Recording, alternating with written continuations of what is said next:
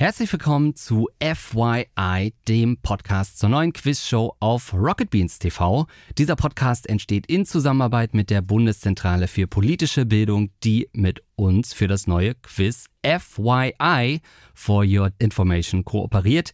In der Show treten zwei Kandidaten gegeneinander an und versuchen Fragen rund um Desinformation zu lösen, indem sie im Internet recherchieren und hoffentlich nicht auf die erstbeste Quelle für ihre Antwort zurückgreifen. In dem Format geben wir euch aber auch Tipps und Tools zum Recherchieren und Analysieren in der Hoffnung, dass auch etwas hängen bleibt, was euch hilft, ja, durch diesen Datendschungel an Infos im Internet zu navigieren. Das reicht vom kleinen Fakt, den man irgendwo mal gelesen hat, der aber gar nicht stimmt, bis hin zur größeren Desinformationskampagne. Und hier im Podcast möchten wir euch hinter die Kulissen dieser Show nehmen, Hintergründe zu Fragen beleuchten und Einblick in einige Korrektivrecherchen zu äh, geben. Dafür sind wir heute zu dritt und beleuchten Folge 1 von FYI. Für euch nochmal die Info. Am 29.11. erschien auf dem YouTube-Kanal Rocket Beans TV. Florentin trat dort gegen Malina an. Sophia Katz moderiert das Ganze und Bastian Schlange ist als Experte vom Korrektiv dabei und er ist auch heute hier im Podcast. Schön, dass du da bist, Bastian. Hallo, Andreas.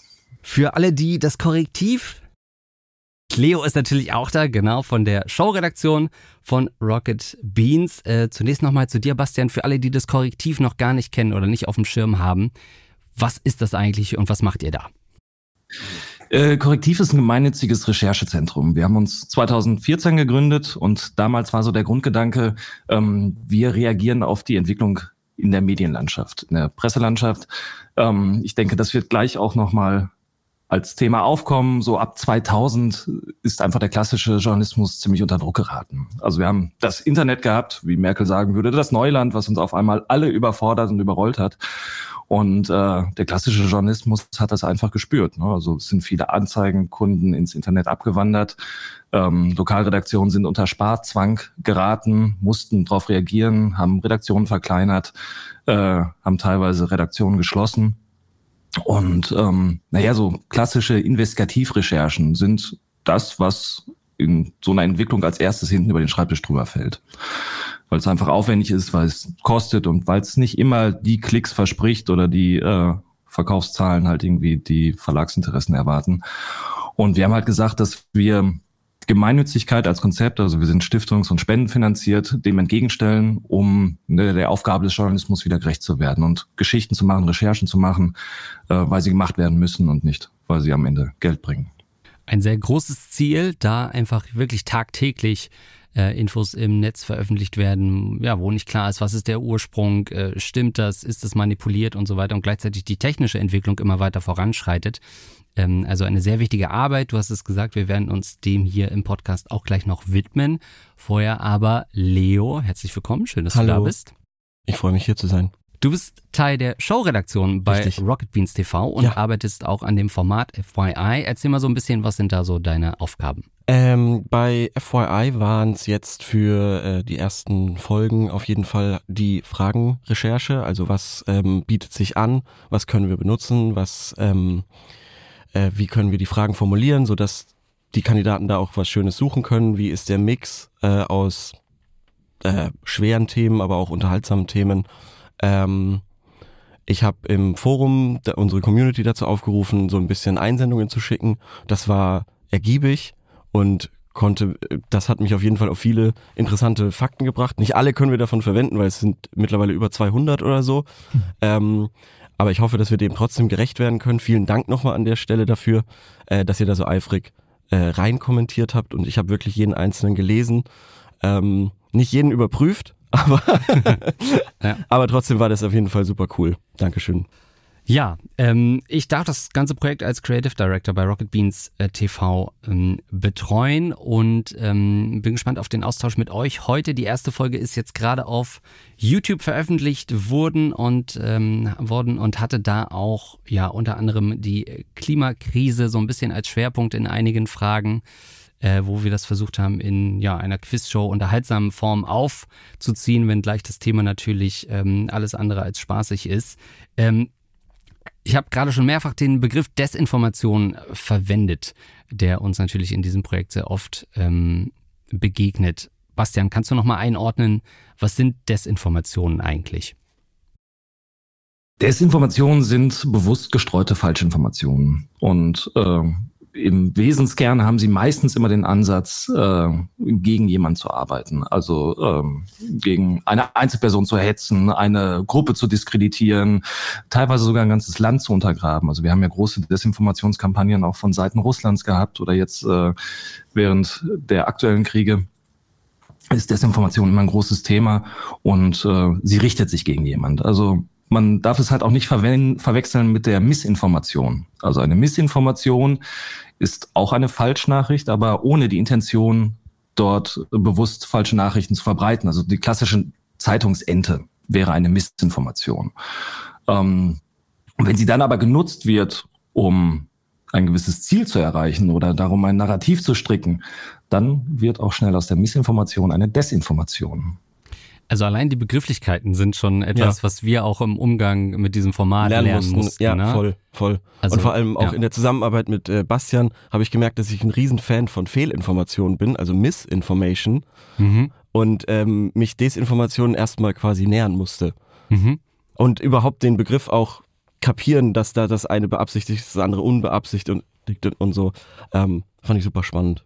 Und da gibt, dann gibt es ja noch den Begriff Fake News, der uns auch ja. häufiger begegnet, der schon fast ja eigentlich ein bisschen umgedeutet wurde und eigentlich ja schon so ein Kampfbegriff ist, der eben äh, ursprünglich mal gestartet ist als Fake News und inzwischen ja, wie gesagt, als, als Kampfbegriff verwendet ähm, ja. wird. Also das war für uns so ein bisschen das, die Herausforderung, auch da mit den richtigen Begrifflichkeiten ähm, zu agieren. Ähm, Leo, vielleicht an dich nochmal die Frage, ähm, dadurch, dass die Kooperation zustande gekommen ist, war für uns recht schnell natürlich die Herausforderung, hey, wie können wir da ein Quiz gestalten, was ja. eher vielleicht launisch ist, was eher vielleicht auch locker ist äh, und gleichzeitig aber auch in diesen schwierigen äh, Themenfeldern zu navigieren, wo man vielleicht doch sehr viel Hintergrundwissen auch mitliefern muss, was man in, in einem normalen Konzept von einer doch kurzweiligen Quizshow einfach nicht immer ähm, gewährleisten kann. Nee, das stimmt. Ähm, ich finde aber, da haben wir einen ganz coolen, einzigartigen äh, äh, Effekt oder, oder, oder Mehrwert in, in, in der Medienlandschaft gefunden, weil wenig Quizze erklären die Antwort. Ja. Oftmals wird einfach gesagt, ja, das ist dann halt so, B ist richtig. Und dann muss man damit leben. Und wir haben mit Bastian quasi die Instanz, die uns auch erklärt, warum B richtig ist. Und ja. das äh, finde ich, finde ich mega cool. Und ähm, es hat sich halt angeboten, dadurch, dass wir letztes Jahr ja die Suchmaschinen gemacht haben und wir da schon ein bisschen im Internet quasi gegoogelt haben, ähm, da mit der BPB ins Gespräch zu kommen und denen zu sagen, hey, da können wir doch auch ähm, zusammenarbeiten und eventuell eben euch helfen und ihr helft uns und wir machen da was Cooles zusammen. Genau. Und das Spannende ist, glaube ich, auch, dass es einfach eine Quizshow ist, in der gegoogelt wird. Also ja, genau. Du brauchst ja gar kein Wissen eigentlich. Ja, eigentlich nicht. Und genau daran ja. liegt, glaube ich, so ein bisschen die Spannung, dass man ja sagen könnte, naja, ich habe doch eigentlich Quelle Internet direkt vor Richtig. mir. Ich habe doch Zugang zu allen Informationen. Äh, aber genau darum geht's ja dann, ein bisschen wirklich vertrauenswürdige Quellen zu finden, rauszufinden, mit welcher Information kann ich wie arbeiten und ist es legit. Ähm, auf Deutsch gesagt. Und äh, Bastian, da kommst du natürlich ins Spiel. Für uns war relativ schnell auch klar, wenn wir so ein Format umsetzen, dann brauchen wir jemanden auch, der das journalistisch tragen kann. Ähm, und äh, war es dann natürlich auch direkt die erste Wahl. In einem Vorgespräch haben wir recht schnell auch gesagt, naja, diese ganze Datenflut, die wir heutzutage haben, die auf jeden Menschen irgendwie einprasselt. Jeder Mensch kriegt irgendwie mal Memes geschickt, kriegt irgendwelche Sachen zugeschickt, hört irgendwo Infos. Und was für uns vielleicht, die selbst in der Medienbranche sind, ich würde sogar fast sagen, noch ein, ein, Stück weit händelbarer ist, weil wir grundsätzlich vielleicht wissen, wie funktioniert das Internet, ähm, was ist vielleicht eine Internetseite mit einem vertrauenswürdigen Kürzel am Ende, äh, einfach weil, weil das auch ein bisschen Teil unseres Jobs ist, ist für Leute, die komplett außenstehend sind, natürlich nicht immer zu leisten und auch nicht immer zu wissen, was ist überhaupt deren ähm, deren Stand, deren Grundwissen. Und du meintest recht fix, Bastian, dass eigentlich so ein bisschen die Aufgabe ist und die Herausforderung ist, dass wir alle ein Stück weit ja, uns journalistisches Handwerk eigentlich drauf schaffen müssen oder ein bisschen zu einem Journalisten auch werden müssen. Was meinst du damit? Naja, wenn wir uns angucken, was einfach in den vergangenen zwei Jahrzehnten passiert ist, ähm, also wir leben hier gerade in einer einzigartigen Zeit. Ne? Also dieses klassische, ähm, diese die, Journalisten als Hüter der Öffentlichkeit sind passé. Die gibt's nicht mehr. Wir haben halt eine Infrastruktur, eine Medienlandschaft geschaffen, in der jeder und jede Öffentlichkeit mitgestalten kann. Wir können, jeder kann publizieren. Das ist etwas Besonderes und das ist eine unheimliche Chance für eine Gesellschaft. Also das muss man einfach so sagen, dass, weiß nicht, die Bewegung ähm, Black Lives Matters hätte so nie stattgefunden. Ähm, die ist aus dem Hashtag entstanden halt. Ähm, der arabische Frühling hätte sich auch nie so verbreitet, hätten wir nicht die Macht der sozialen Medien gehabt. Also eigentlich haben wir eine wahnsinnig große gesellschaftliche Chance in der wir wachsen können, in der wir Demokratie auch gestalten können, als, als wehrhafte Öffentlichkeit, als transparente Öffentlichkeit. Ähm, leider sieht natürlich die Realität im Internet völlig anders aus. Also ich äh, bin ja, ähm, ich habe mich ja die vergangenen zwei Jahre, habe ich ein Buch geschrieben, das einzig wahre Faktencheck-Buch und habe mich darüber halt wirklich sehr intensiv in diese ganzen äh, Klärwerke und äh, Abflüsse des Internets begeben und habe so viel Bullshit gesehen, ähm, was einfach auch dann keinen Spaß mehr gemacht hat. Aber das ist genau das Ding. Ne? Also jeder kann veröffentlichen und es gibt keine Journalisten und Journalistinnen mehr halt, die das gelernt haben, die auf Qualität achten, die das kuratieren. Und dementsprechend werden wir von Informationen quasi erschlagen. Also ich habe als Einzelperson habe ich letztendlich die Möglichkeit, an jede Wahrheit, also für jede Wahrheit, an die ich glauben möchte, auch eine entsprechende Quelle finden zu können. Also wenn ich jetzt sage, dass ich äh, eine Million Corona-Impftote äh, sehe oder mich davon bedroht fühle oder sonst irgendwas, äh, suche ich nach und ich finde dazu Quellen. Ähm, wenn ich sage, ich habe keinen Bock an den Klimawandel zu glauben, weil er mich in meiner persönlichen Freiheit einschränkt, dann kann ich googeln und finde vermeintliche Experten, die mir da was sagen.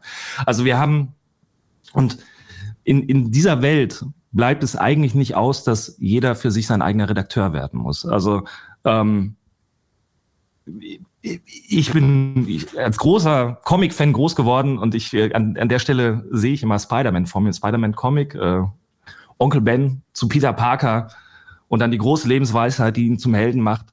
Ähm, auf große Macht folgt große Verantwortung. Und wir alle haben die Macht, unsere Öffentlichkeit mitzugestalten. Wir haben die Macht zu publizieren. Ähm, aber da, darauf folgt einfach, es geht nicht ohne die Verantwortung jedes Einzelnen für die Inhalte, die er teilt, die er selbst erstellt, äh, die er auch konsumiert. Also wir müssen lernen, halt irgendwie die Informationen unseres Alltages, unseres Lebens selber gegenzuchecken und auch selber kuratieren zu können.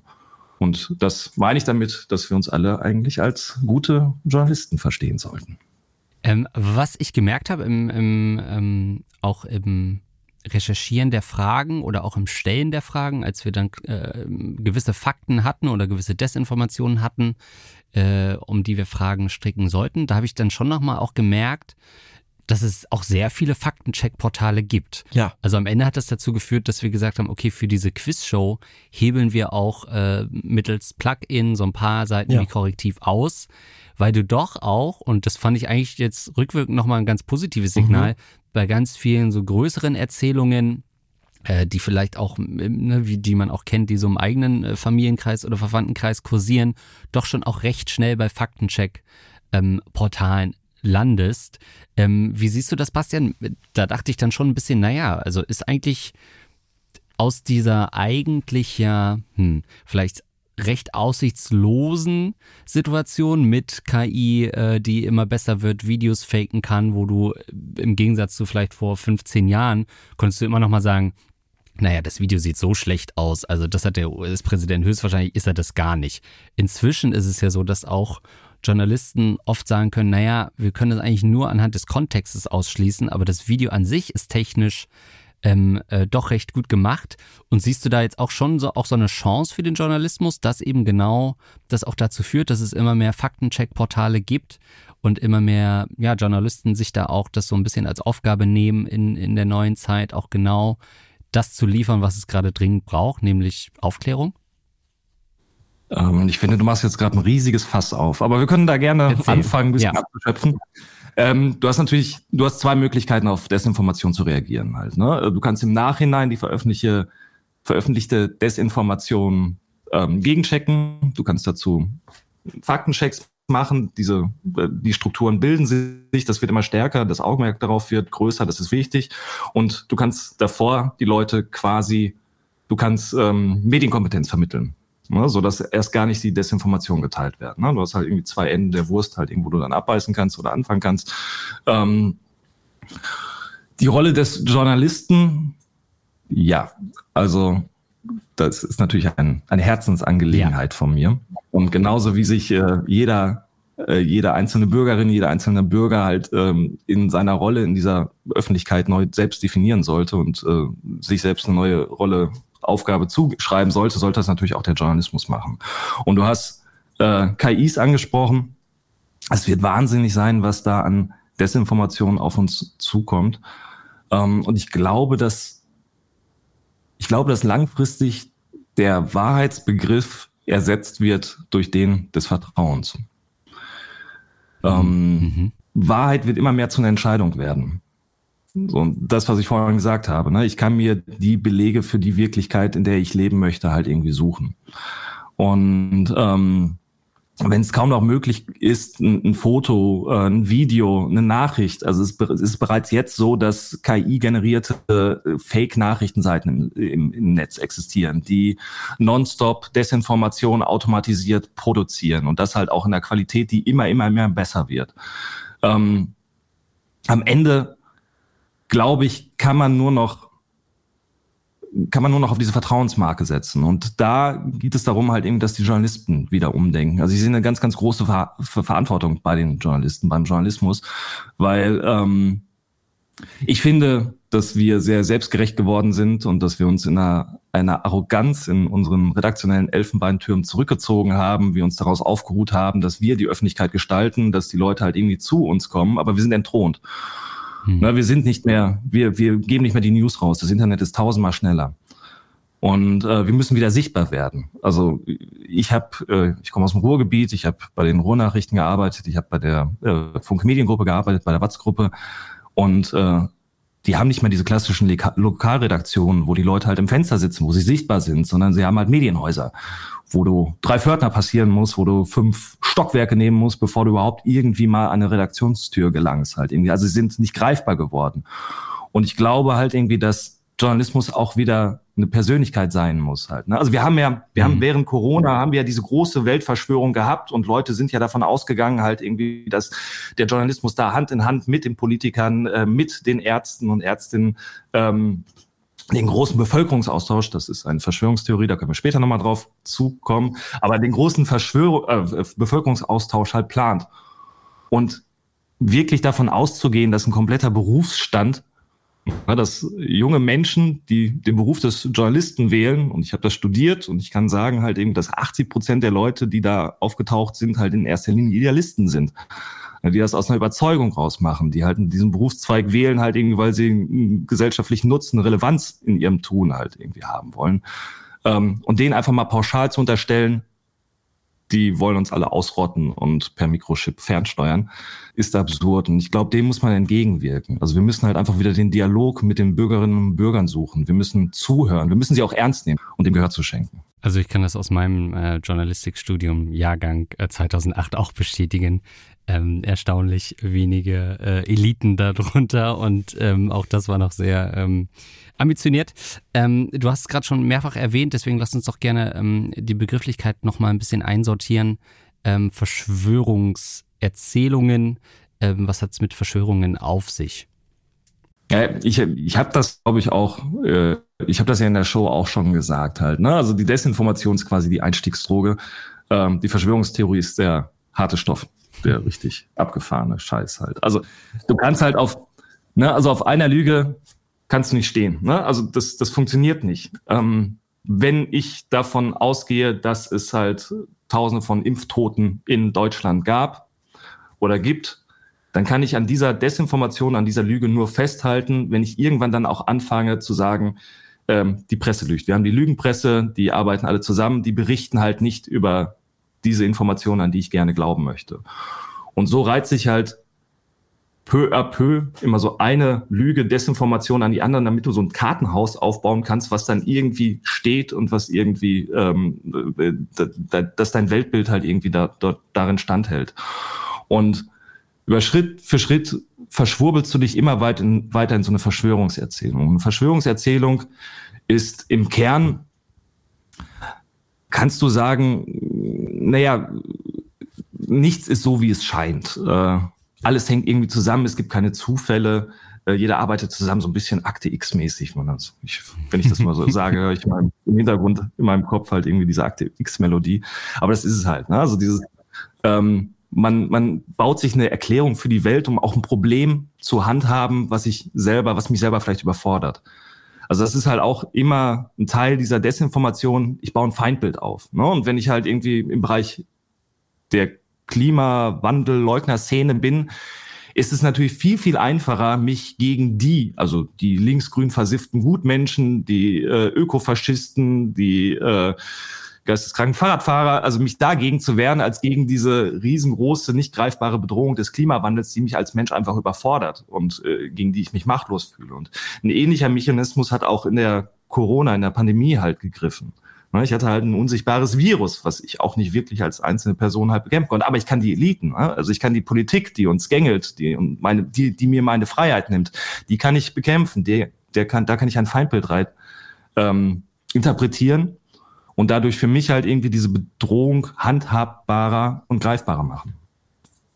Wir hatten ja in der ersten Episode mhm. auch den äh, Kassenbon. Richtig, ja, genau. Ähm, erzähl mal ein bisschen was dazu, Leo. Ähm, der Kassenbon, das habe ich gefunden über eine Meme-Seite irgendwas. Und ähm, da stand ja drauf, ähm, am Ende des Kassenbons, im Übrigen sind wir der Meinung, dass Karl Lauterbach als Minister untragbar ist. Und dann habe ich den Kassenbon gesehen und habe mir gedacht, hm, ob der echt ist und so, weil ich ja, ich habe sehr viel nach solchen gefakten oder, oder manipulierten Bildern, wo Schriftzüge so leicht verändert wo, worden sind. Ähm, beispielsweise gab es in Hannover einen Spielplatz, ähm, mhm.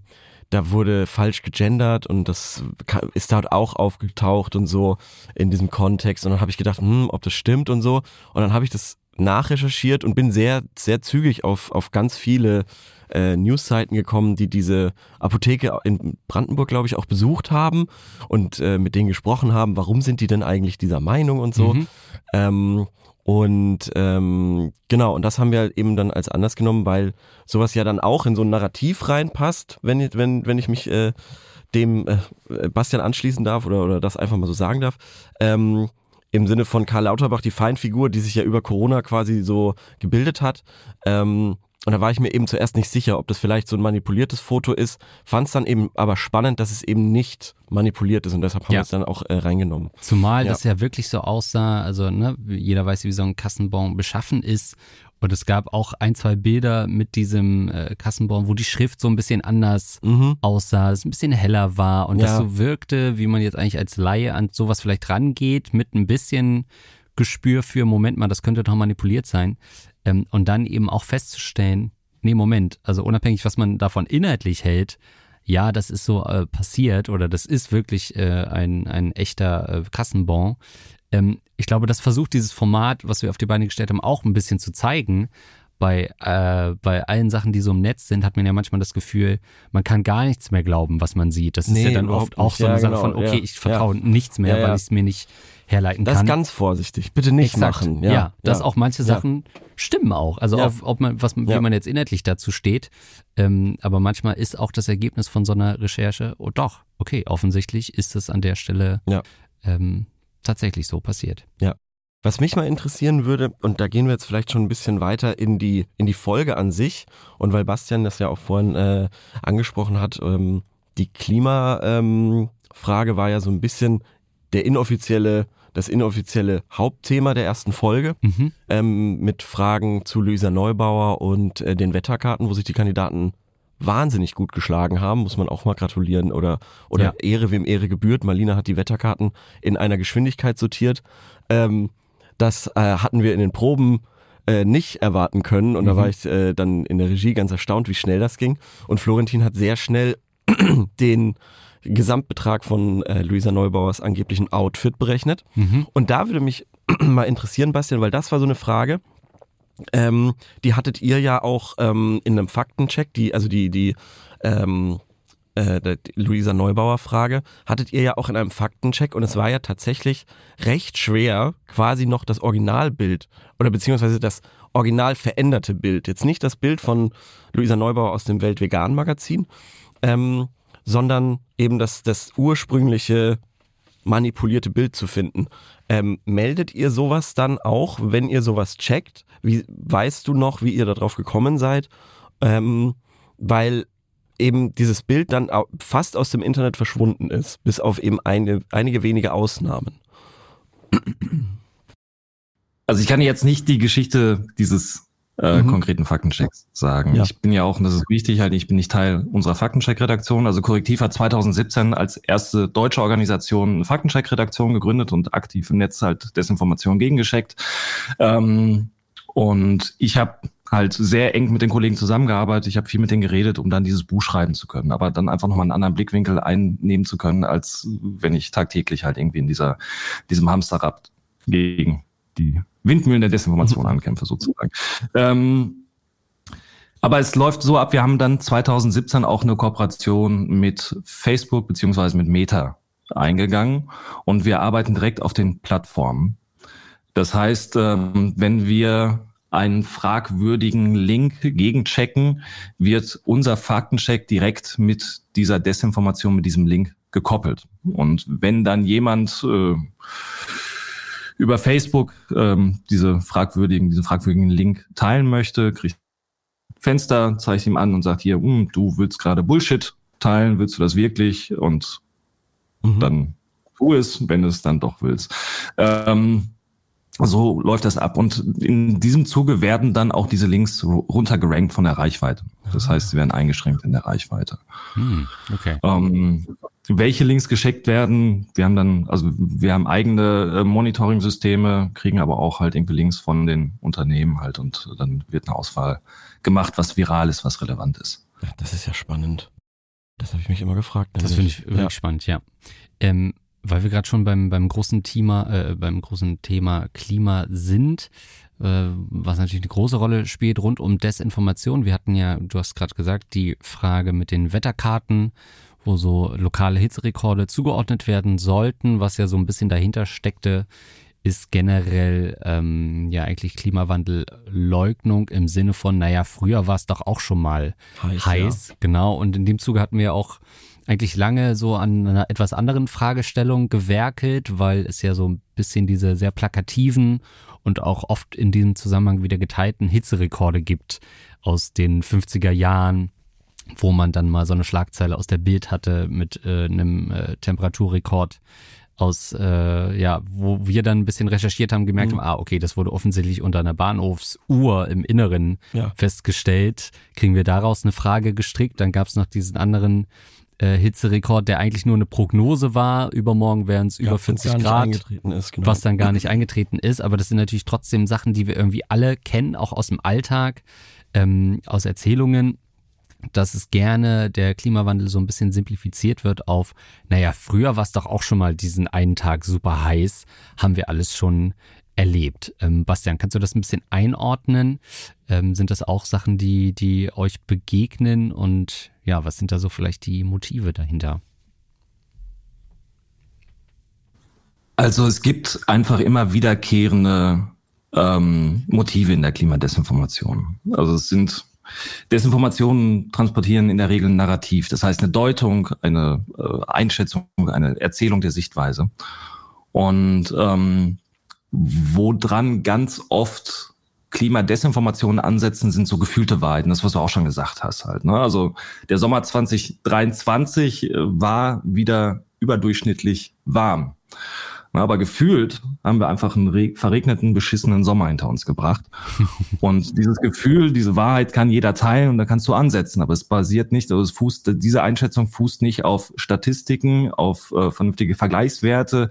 Ähm, in der Regel wird auch immer gerne der Begriff Klima und Wetter äh, mhm. durcheinander geworfen. Also Wetter halt irgendwie die Gegebenheiten an einem bestimmten Ort zu einer bestimmten Zeit und ähm, Klima als Langzeitbetrachtung und dort halt irgendwie einen vergleichswerten Mittelwert zu finden, halt irgendwie daran halt irgendwie abzeichnen zu können, okay, äh, klar, früher, und da setzen solche Desinformationen, wie du äh, gerade darauf angespielt hast, also diese Bildschlagzeilen, das gibt's immer wieder in unterschiedlichsten Formen. Ähm, dann hast du halt irgendeinen Zeitungsartikel von 1990, äh, wo dann die heißen Sommer in den letzten 50 Jahren aufgezählt wurden und es wird dann von den Leuten als ähm, Beleg dafür gewertet, dass ist, naja, es war ja schon immer mal heiß, es gab schon immer ein paar Rekordsommer, ähm, wir haben keinen Klimawandel. Und das ist halt Unsinn. Natürlich gab es früher auch heiße Sommer, aber wir haben jetzt einfach überdurchschnittlich viele. Und in der Gesamtzahl ähm, steigen wir halt irgendwie permanent, gehen wir auf den brennenden Erdball halt irgendwie zu. Ähm, aber wie du sagst, halt irgendwie so gefühlte Wahrheiten ist so ein, ein Punkt, ein Ansatz halt irgendwo, wo immer wieder angesetzt wird. Halt irgendwie der zweite ist halt der Zweifel an, an der Wissenschaft zu sehen. Na, also zu suggerieren, dass sich die Wissenschaft noch uneinig ist über den menschengemachten Klimawandel. Ähm, oder auch, dass die Klimamodelle, dass die Techniken fehlerhaft sind. Ähm, dass, naja, so Behauptungen wie CO2 hat es schon immer gegeben, es hat gar keinen Einfluss auf die Erwärmung der Atmosphäre oder äh, nur aufgrund von so ein paar Grad Temperatur ansteigt, hat man nicht derart katastrophale Folgen. Das sind halt alles so Narrative, die halt gestreut werden, die mit unterschiedlichsten, also du kannst, du kannst halt eigentlich immer denselben Quatsch immer wieder neu aufwärmen. Mhm. Also ähm, diese Wetterkarten der öffentlich-rechtlichen Medien, Tagesschau halt irgendwie, die dann rot eingefärbt sind und wo dann den Medien quasi eine hysterische, panische Klima, also eine, eine Klimamache, eine Panikmache halt irgendwie unterstellt wird. Ähm, die gibt es schon seit Jahren. Die kommen immer wieder, immer wieder, äh, kommen sie wieder mit so einem kleinen, mit einer kleinen Nuance halt ein bisschen verändert, aber letztendlich sind es immer wieder dieselben Bilder, die aufgewärmt werden. Genauso diese Zeitungsartikel, die angeblich irgendwas belegen wollen. Um, und ich glaube, das ist halt so ein bisschen das, ne, wo du auch als äh, normaler Bürger, der nicht unbedingt sich mit Journalismus auseinandersetzt, auch schnell dann an deine Grenzen stößt, weil du vielleicht ne, nicht mit ein, zwei Klicks sofort eine Antwort hast, sondern dann, ja. also bei diesem, bei einigen dieser historischen Hitzenrekorden ist es halt gar nicht mehr so leicht, dann nochmal hinzukommen. Dann steht in dem einen Artikel, naja, das war wahrscheinlich im Inneren äh, der Bahnhofsuhr. Im mhm. nächsten mhm. ist das dann schon wieder irgendeine Kuppel, so dass ja. uns das dann auch im wahrsten Sinne zu heiß war, äh, um da ähm, eine Frage ja. draus zu stricken, wo die Leute wirklich auch ja in der Quizshow dann zu einer eindeutigen Antwort kommen müssen und das eben auch mit einem ähm, mit einem leistbaren Rechercheweg im, im Rahmen so einer äh, Quizshow. Ähm, Weil ich finde, dass ihr mit der Sendung schon eine ganz, ganz wichtige Sache deutlich gemacht habt. Und das ist auch aus dem Beispiel, finde ich, gerade nochmal klar geworden, was du, äh, als du den Kassenbon nochmal angesprochen mhm. hattest.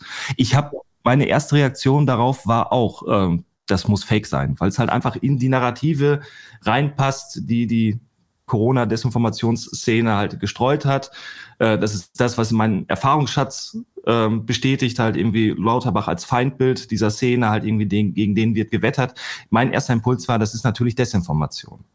Und dieser Impuls, so das ist, das ist unser Bias. Also wir haben immer eine Voreingenommenheit. Also der Mensch funktioniert so, dass er nach einem äh, einheitlichen Weltbild strebt. Ja, also Widersprüche sind scheiße, die sind anstrengend, da muss ich drüber nachdenken. So will ja. ich nicht. Halt irgendwie blende ich aus.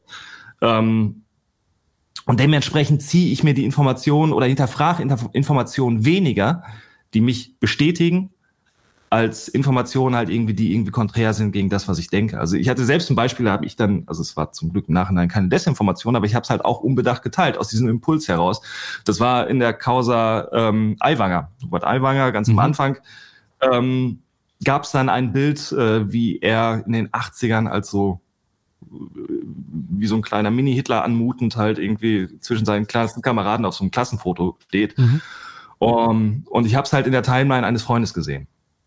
Der Freund, äh, Musiker, tiefe Seele, natürlich, äh, habe ich ihn nicht hinterfragt. ähm, und ich habe halt dieses Ding gescreenshottet und habe es halt per WhatsApp weitergeleitet. Mhm. So, und dann habe ich so, oh, oh, so, oh, zwei Minuten später so, oh, oh, oh ich bin ja Journalist. So, ich habe auch dieses Buch. ähm, aber es war der Impuls. Also ja. es passte für mich halt einfach in mein Bild rein. Natürlich sah der Typ früher so aus. Ja. Ne, und ich habe es halt nie hinterfragt. Ich hab, es passte rein und aus diesem Reflex raus habe ich es weitergeteilt. Mhm. Ne? Das hat sich natürlich hinterher als äh, war, war herausgestellt, glücklicherweise, aber ich habe es einfach, ich habe so für reagiert. Und ich glaube, einfach erstmal aus diesem Impuls rauszukommen. Ja. Ne? Und das hast du halt auch ganz viel, also bei, gerade auch bei Klimadesinformation halt. Ne? Also du hast so die persönliche Reaktion auf diesen, auf die Klimakrise, auf dieses, auf diese riesige Bedrohung, ist, glaube ich, bei dem Einzelnen in erster Linie so Abwehr. Ja. ja. Also ich habe so das Gefühl, so, mh, mm, so ich, man, man will mir irgendwas wegnehmen. So, ich muss mich einschränken. So, ich kann nicht mehr so weitermachen, wie ich. Und eigentlich steht mir das aber alles zu. Ich habe mein Leben lang gearbeitet, mir steht mein SUV zu, mir steht mein Stück Fleisch jeden Tag auf dem Tisch zu, äh, mir steht mein unbedachter Konsum zu und ich will auch eine Bude haben, die 25 Grad warm ist im Winter. Ja. Ähm, ja. ja. und dann kommt, aber dann, da kommen irgendwelche hysterischen Kids halt irgendwie und wollen mir wegen so einer vagen Bedrohung irgendwas wegnehmen. So, das ist halt irgendwie so bei vielen so der, der Kern, der dann kommt. Und dann, und daraus resultiert, mh, naja, so eine Opferrolle, in die ich mich begebe. Ne? Mhm. Also mir wird Unrecht getan, weil es steht mir eigentlich zu, es gehört mir eigentlich halt. Und Menschen neigen auch dazu halt irgendwie, wenn sie so in unsicheren Zeiten halt, ne, wenn, ja, wir leben einfach in unsicheren Zeiten, Punkt halt. Ne? Und dann neigen dazu Menschen eher halt konservativ sich zu verhalten und sich mhm. an, am Bestehenden festzuhalten, als, als äh, jetzt auf einmal das System umzuschmeißen und zu sagen, wir versuchen jetzt mal was Neues halt, weil es vielleicht besser sein könnte als äh, den Quatsch, den wir jetzt die vergangenen drei Jahrzehnte gemacht haben. Und das, und wir haben halt auch alle noch so eine, wir halten auch so eine anachronistischen Vorstellung, weiß ich, von Mobilität fest. Ne? Also Mobilität, das Auto, das ist meine Selbstbestimmtheit, das ist meine Freiheit, meine Macht, meine Männlichkeit. Das sind alles so Dinge, die halt eben ganz tief drin sind. Und das möchte mir jemand wegnehmen. Und deswegen bin ich ein Opfer. Man tut mir Unrecht. Hm. Ja, weil du das gerade sagst, in, gerade in dieser Klimasache, ähm, wenn es um Klimaleugnen geht und Desinformation geht, ähm, gibt es ja auch dieses Eike-Institut, ähm, wo du gerne nochmal was dazu sagen kannst. Ich kannte das bisweilen gar nicht, aber ähm, alleine wenn du natürlich, du kannst äh, gleich ausführen, was da dahinter steckt, ähm, so Eike-Institut, und das ist ja auch so ein, so ein wiederkehrendes ähm, Motiv, dass ja oft du als äh, Bürger eben auch dich so an gewisse Autoritäten an denen orientieren kannst, ja, sei es mhm. irgendwelche Wissenschaftler oder ähm, Schlagzeilen eben, die Schlagzeilen genau, die Balsam auf die Seele sind. Ja, also wenn ich höre, früher war es auch warm und exakt, denke ich mir, ach ja, ja, also in, im äh, ersten ähm, äh, Journalistikstudiumsemester hieß es immer, hey, äh, die Leute glauben, was in der Zeitung steht. Weil es steht doch da, also muss es stimmen. Aber am Ende kann natürlich auch der Journalist, der den Artikel geschrieben hat, Fehler begangen haben und so weiter. Heute schlägst du halt nicht mehr die Zeitung auf, sondern kriegst halt die Tweets schon um die Ohren und so weiter. Ähm, dass wenn äh, du dann denkst, okay, äh, da hat ein äh, Wissenschaftler hat irgendwas gesagt, hat er in diesem wissenschaftlichen Spektrum, ist das eher eine Einzelmeinung oder ist das wissenschaftlicher Konsens? Sind auch so äh, Debatten, die zu Corona-Zeiten ja viel geführt werden, dass du selbst als Bürger auch dich vielleicht gar nicht mehr auf eine, äh, eine Autorität per se berufen kannst, sondern auch da checken musst, ist es jetzt wirklich der Forschungsstand oder ist es eine Einzelmeinung? Und gerade wenn ich erstmal per se höre, ohne dass ich weiß, worum es da geht, Eike Institut, klingt ja erstmal schon nach, ah, Moment, das ist ein Institut, da, da steckt was Forscher Wissen, mit Forscher, Kittel, die, was die Wissenschaftliches. Sachen, genau. Ja, und irgendwer hat vielleicht mal irgendwo attestiert, ja, ja, stimmt, ihr sagt die Wahrheit. Ja. Und das finde ich an dem Namen schon so ein bisschen verwirrend, aber was steckt denn da eigentlich ähm, dahinter, Bastian? Äh, Eike macht das sehr gut. Also diese, naja, diesen ersten Impuls aufzugreifen, jedes Einzelnen halt, ne? Also diesen, diesen Widerstand, der aus der Opferrolle heraus entsteht, also dieser Kampf um Freiheit, dieses mhm. Braveheart-Ding, ne? was, äh, ähm, was ja auch während Corona halt äh, aufgegriffen wurde, nämlich, ähm, naja, dem Klimawandel oder der Klimakrise zu begegnen, halt irgendwie mit diesem äh, mit diesem Attribut Freiheit zu belegen. Also EIKE ist das Europäische Institut für Klima und Energie E.V. Das heißt äh, eingetragener Verein. Und wenn man auf seiner Seite guckt, steht da noch, ist ein Zusammenschluss einer wachsenden Zahl von Natur-, Geistes-, Wirtschaftswissenschaftlern, Ingenieuren, Publizisten und Politikern, also alles Männer, die die Behauptung eines menschengemachten Klimawandels als naturwissenschaftlich nicht begründbar und daher als Schwindel gegenüber der Bevölkerung ansehen. Das ist äh, natürlich eine sehr wissenschaftliche Herangehensweise, um ein Thema zu behandeln. Äh, vorher quasi schon festzulegen, wohin man hinaus will. ähm, das Forschungsziel steht schon fest. Ja, genau, ja. Eike lehnt folglich jede Klimapolitik als ein Vorwand ab, Wirtschaft und Bevölkerung zu bevormunden und das Volk durch Abgaben zu belasten. Ja, ähm, und werben halt dann auch mit dem Slogan, äh, dass ja, dass es um die verdammte Freiheit geht. Ähm, und um das zu erreichen, also um sich selbst, das, damit sich jeder selbst als Mel Gibson fühlen kann, ähm, hast du halt verschiedene Wege, deine Außenwelt oder die Gegenseite anzugreifen oder auch die ganze Diskussion halt irgendwie um die Klimadebatte zu entwerten. Halt. Du kannst halt irgendwie, wie, wie wir vorhin als Beispiel hatten, halt an diese gefühlten Wirklichkeiten appellieren. Du kannst alternative Fakten und Fake News verbreiten. Und da ist halt Eike sehr, sehr stark drin. Also in vielen Klimadesinformationen, die von unserem äh, Faktencheck-Team gescheckt werden, wird halt Eike als Quelle beschrieben. Ähm, der Vizepräsident von Eike, Michael Limburg, ist AfD-Mitglied. Er sitzt auch im Bundesfachausschuss für Energie der AfD und hat am Parteiprogramm mitgeschrieben. Das heißt, ähm, da hat Verein von Klima Klimawandelleugnern direkten Einfluss auf den Bundestag oder auf die Politik, die dort diskutiert wird. Und es geht aber noch weiter. Limburg ist halt auch noch Mitglied im Expertengremium von CFACT Europe. Und CFACT Europe ist das Komitee für Constructive Tomorrow. Und das ist auch wieder eine amerikanische, das ist eine amerikanische Organisation, die ebenfalls natürlich den Klimawandel leugnet und die Eike unterstützt und gleichzeitig aber auch das Heartland-Institut. Und das Heartland-Institut, da habe ich jetzt wieder einen neuen Begriff in die Reihe geworfen. Das Heartland-Institut äh, ist quasi so der größte Player in der internationalen Klimawandelleugner-Szene. Was lustigerweise von der Mercer Family Foundation gesponsert oder Großteil finanziert wird, die wiederum quasi die Geldgeber hinter Donald Trumps Präsidentschaftswahl 2017 stehen. Ne? Und wenn man genau hinguckt, kann man sich halt, äh, kann man sich überall die, diese Verbindung ziehen. Und wir haben halt ähm, 2020 waren wir undercover bei denen und haben sich haben uns halt in diese Klimawandelleugner-Szene eingeschlichen. Mhm. Also wir hatten eine Reporterin und Reporter, die sind ähm, nach München zu einem Eike-Kongress gefahren und haben sich da als äh, PR-Berater für die deutsche Automobilindustrie ausgegeben und haben gesagt, so wir haben hier 500.000 Cash auf dem Tisch und äh, wir wollen damit halt die öffentliche Kommunikation, Debatte halt irgendwie über fossile Energien, über äh, Dieselmotoren beeinflussen. Krass. Und ähm, die waren dann halt auf diesem Eike-Vortrag, der, ich habe diese Videoaufnahmen gesehen, ich war zu der Zeit, äh, hatte ich die Klimaredaktion auch geleitet und habe das halt irgendwann das begleitet, das Projekt.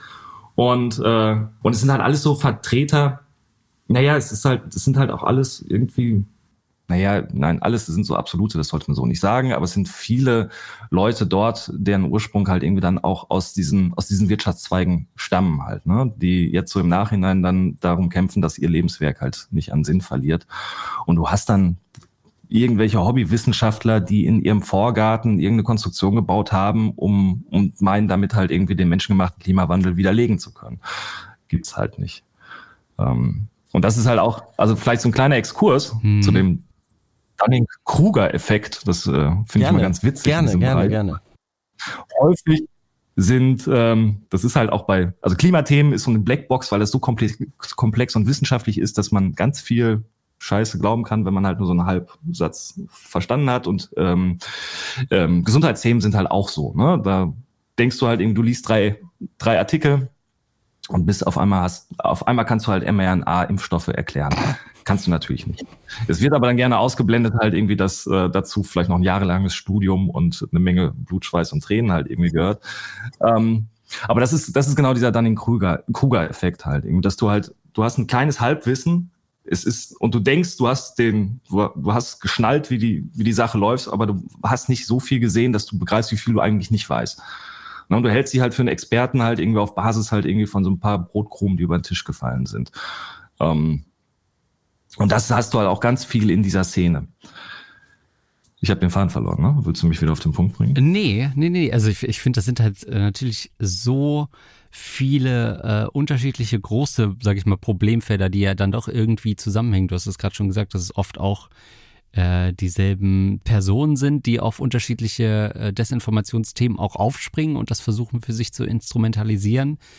Gleichzeitig diese Einzelleistung des eigenen, die eben ja immer ein bisschen höher werden muss, um so, so der Desinformation auch was entgegensetzen zu können, dass äh, man sich nicht unbedingt auf Autoritäten berufen kann. Zumindest muss man erstmal recherchieren, was, wer steckt denn äh, hinter dem Eike-Institut oder was ist das überhaupt, um auch mit so einer Desinformation umgehen zu können und die einordnen zu können. Ähm, und das zeigt, glaube ich, einfach, wie viele Herausforderungen äh, uns da auch als Einzelpersonen ähm, im Alltag äh, mhm. ja, ständig bevorstehen. Ja. Ich kann ja noch kurz den Bogenschluss machen. Ne? Also am ja. Ende, ne, wir sind dann nach Madrid gefahren, äh, haben uns dann halt äh, dort mit James Taylor, das ist halt der Chef der Abteilung für Klimapolitik, dann mhm. getroffen mhm. und der hat uns dann irgendwann halt irgend so ein Konzeptpapier auf den Tisch gelegt.